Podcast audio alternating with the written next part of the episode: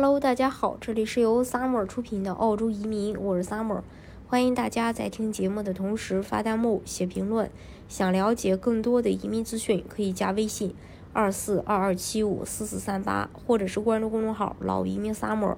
关注国内外最专业的移民交流平台，一起交流移民路上遇到的各种疑难问题，让移民无后顾之忧。近日，维州的州长在接受采访时再次呼吁取消技术移民上限，并且呼吁普及免费早教，解放因照顾孩子而无法出去工作的女性，从而增加劳动力，缓解呃缺乏人才的现状。维州的州长呼吁取消澳大利亚的技术移民上限，并主张免费普及儿童早期教育，来填补关键劳动力的缺口。在于社会与民众民民主进行。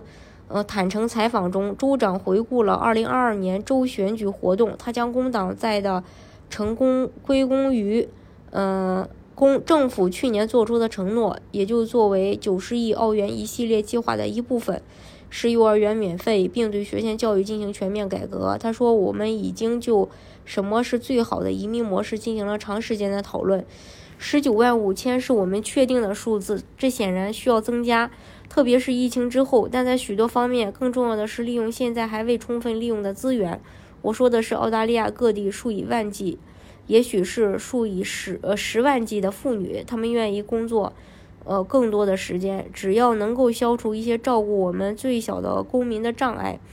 维州州长提议增加移民也是有道理的，因为根据澳洲人口中心的数据，墨尔本将在九年内超过悉尼，成为澳大利亚最大的城市。虽然在疫情，墨尔本的人口急剧下降，到二零三一年中期，该市将从去年六月的约五百万增长到六百万。维州在未来需要更多的人才来应对发展和挑战，城市规模越大，需要的高级人才也就越多。二零二二年至二零二三财政年，维州的移民配额也是整个澳洲最多的。幺九零是一万一千五百个配额，四九幺是三千四百个配额，而且目前移民配额的存量还很多，预计在二零二三年的上半年移民人数还会再继续下降。维州目前的紧缺职业包括各类医护、工程师、IT、社工、幼教等等，这些专业在维州申请还是呃有一些利好的。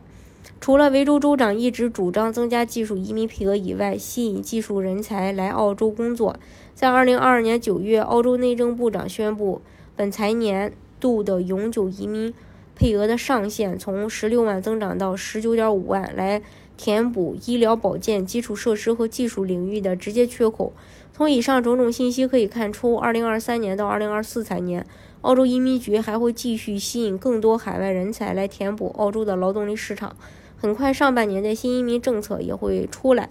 嗯，大家可以期待一下。大家如果想具体去了解澳洲移民政策的话，可以加微信二四二二七五四四三八，或者是关注公众号“老移民 summer”，关注国内外最专业的移民交流平台，一起交流移民路上遇到的各种疑难问题，让移民无后顾之忧。